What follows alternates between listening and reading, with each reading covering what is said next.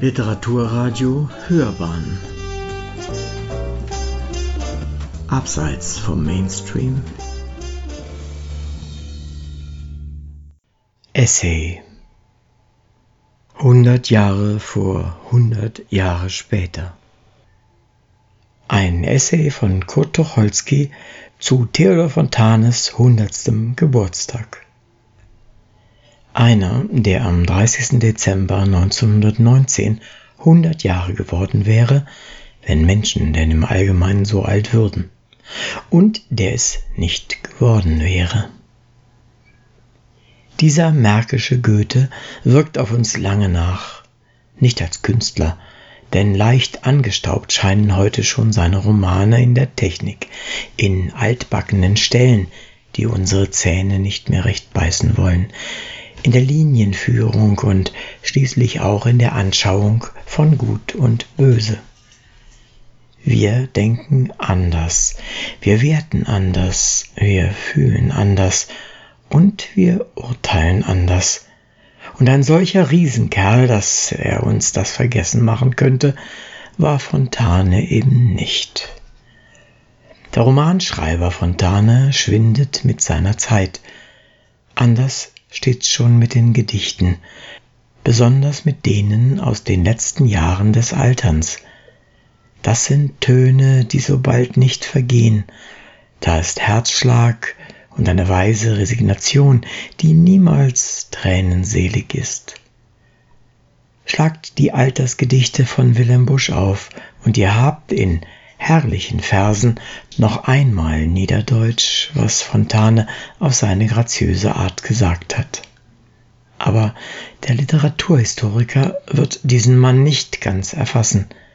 Er war mehr, ja, er war eigentlich erst ganz er selbst neben der Literatur, nicht neben der Kunst. Er war kein Lebenskünstler, kein Held und kein Weltbefahrer, alles, was menschlich und literarisch in den Briefen, in den viel zu wenig gekannten Theaterkritiken reizt, hat irgendetwas mit Kunst zu tun, ist künstlerisch empfunden bis in die Fingerspitzen. Werke des Mannes aus einer Mischrasse, Merker und Immigranten. Dieses Konglomerat hat der Mark Brandenburg schon manchen guten Mann geschenkt. Aber es war ja nicht die Literatur, nicht die Kunst und all das, was uns diesen Mann unvergleichlich macht, das ist wie bei Goethe die Luft, in der er lebte und die er atmete. Das ist jene Aura um die Dinge seines Seins herum, dieses Undefinierbare, das Fontane zu einem Symbol macht, zu einem Symbol einer Zeit, und mehr zu dem einer ganzen kleinen Welt. Sie ist dahin. Was war es denn schließlich mit ihm? Er schrieb seine Bücher und arbeitete. Er war einer der gewiegtesten Techniker, die die deutsche Literatur je gehabt hat, ohne dass man Versen und Sätzen ansieht, wie sie gebusselt sind. Er schrieb und lebte bescheiden daher und das Leben auf der großen Weltbühne rauschte vorbei, umbrauste ihn, und er lächelte. Wer so lächeln kann. Es war ein Gemisch, ein prachtvolles Gemisch von Lavendelduft und neuer Zeit, wie er sie verstand aus edelstem Menschentum und jenem Schuss Ironie und Skepsis, die den Mann so anziehend machten. In seinen Augen lag immer das gewisse leichte Zwinkern, der kleine Berliner Blinzler, der die Möglichkeit zum Rückzug offen lässt und der deshalb jedes Pathos erträglich macht, weil man weiß, der bullert keinen Theaterdonner. Andere mögen entscheiden, was er uns als Künstler gewesen ist. Thomas Mann tut's in dem neuen Fontane Gedenkbuch, das jetzt bei S. Fischer in Berlin erschienen ist, in einem wunderschönen Aufsatz. Da ist Seelenverwandtschaft. zeigt er den Spießer auf, der gar keiner war, und den Künstler, der jene unstillbare Sehnsucht nach dem Philistertum, nein, nach den Menschen hatte. Andere mögen untersuchen, was er der von ihm versifizierten preußischen Geschichte genommen und gegeben hat. Welch ein Theaterkritiker der Mann war und welch ein Briefeschreiber. Lasst mich hier den Menschen Fontane betrachten, das Symbol seiner Zeit. Wie war es denn? Er lebte dahin, wohl wissend, dass alles gedrückt und klein um ihn war und dass er niemals Geld machen würde und dass Amerika auch ein Land sei, aber Gott sei Dank ein fernes. Er lebte und lächelte leise, wenn er merkte, dass ein ordensbedeckter Kanzlist der alten Schule ihm bei Festlichkeiten vorgezogen wurde. Er lächelte, aber es war ein seltsam trauriges Lächeln, denn er gehörte zu diesen unglückseligen Naturen, die auf der bösen Kippe stehen, auf dem schmalen Grenzseil zwischen Literatur und Leben. Und er liebte beides gleich heiß, und er wusste von beiden viel und sehnte sich nach beiden. Und wenn er das Leben heißer liebte als die Literatur, so geschah das deshalb, weil er ein größerer Literat war als ein Mann dieses lauten Lebens. Sein Einfluss reichte weit. Durch die Jahre, durch die Jahrzehnte war der alte Fontane ein Wappenschild, so wie der alte Rabe eins war, oder Wilhelm Busch oder vielleicht noch Keller. Einem Induktionsstrom gleich glitt durch unsere Herzen derselbe Takt des Blutes, wenn wir ihn lasen, die scheinbar improvisierten Verse der Alterszeit und die Briefe, diese vollen, satten, tiefen Briefe.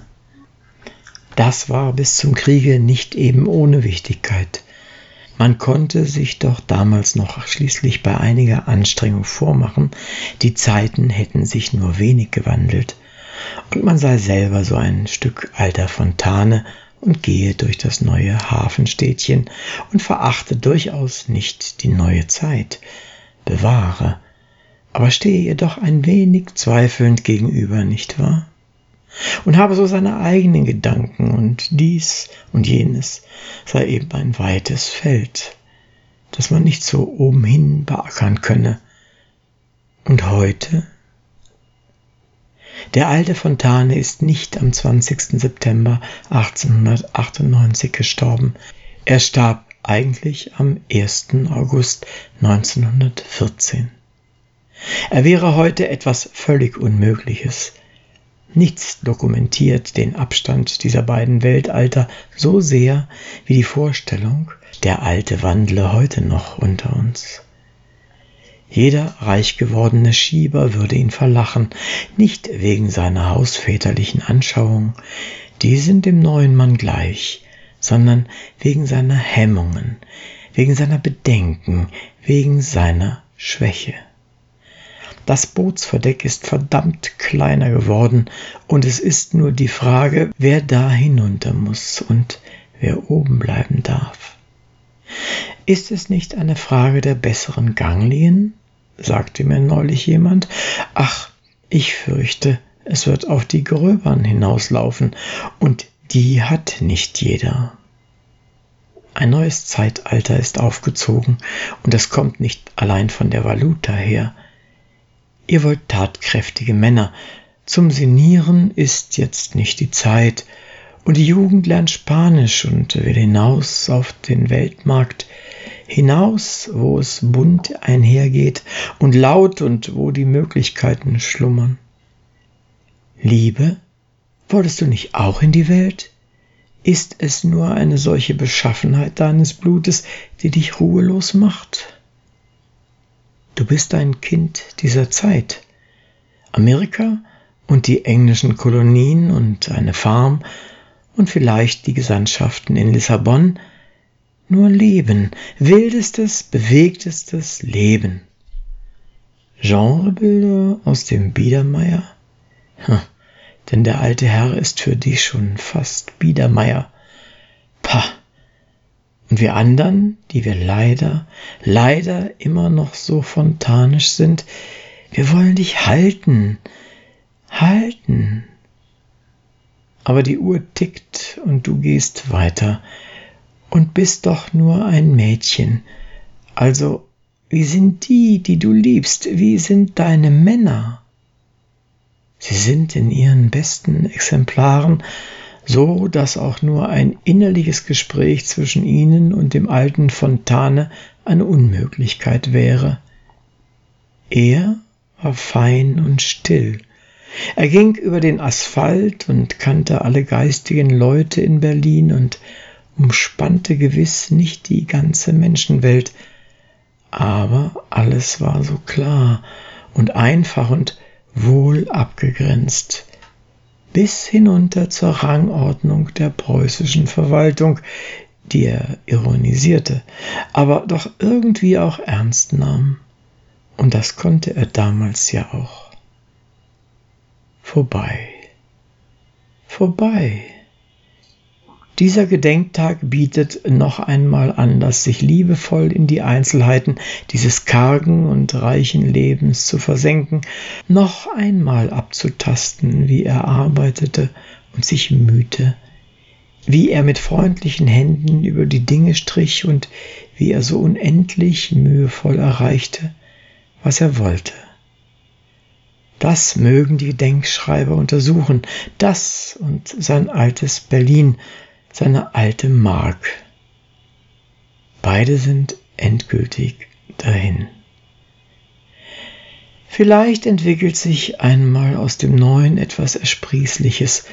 Vielleicht geht ein neuer alter Fontane in hundert Jahren durch diese graue Stadt und wird vielleicht obgleich er uns heute wie ein Löwe erschiene, von seinen Leuten genauso ein ganz klein wenig belächelt wie dieser. Mit seiner entzückenden Vorliebe für die kleinen Anekdoten, für das Reale, für die winzigen Menschlichkeiten, die aus allen Löchern gucken, mit seinem scharfen Blick und mit seinem tiefen Herzen. Vielleicht wir stehen aber da, dass wir Geschichte treiben, wenn wir vom alten Fontane sprechen. Wir stehen da, wo die junge Generation wenig von ihm weiß und gar nichts von ihm wissen will und erkennen wieder, dass Geld auf alle Fälle, ob man's hat oder nicht, ein Malheur ist. Worauf der Alte sicherlich ein charmantes Gedicht gemacht hätte. Aber dann wäre er, lebt er heute noch schlafen gegangen. Also, Theodor Fontane ist nicht am 20. September gestorben, er starb am 1. August 1914, gerade zu Beginn der großen Zeit. Der Aufsatz von Kurt Tucholsky, der 1890 bis 1935 lebte, erschien zuerst im Berliner Tagblatt vom 27.12.1919. Sein Vorbild Fontane hat vielfach Spuren im Werk Tucholskys hinterlassen. In seiner Novelle Rheinsberg, ein Bilderbuch für Verliebte, spielt er auf die Rheinsberg betreffenden Passagen in den Wanderungen sowie auf eine Szene im Roman Irrungen, Wirrungen an. Der Text erschien in Kurt Tucholsky Gesammelte Werke Rheinbeck 1960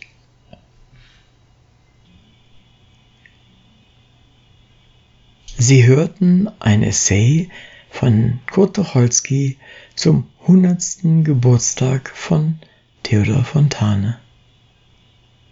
Es sprach Uwe Kulnig.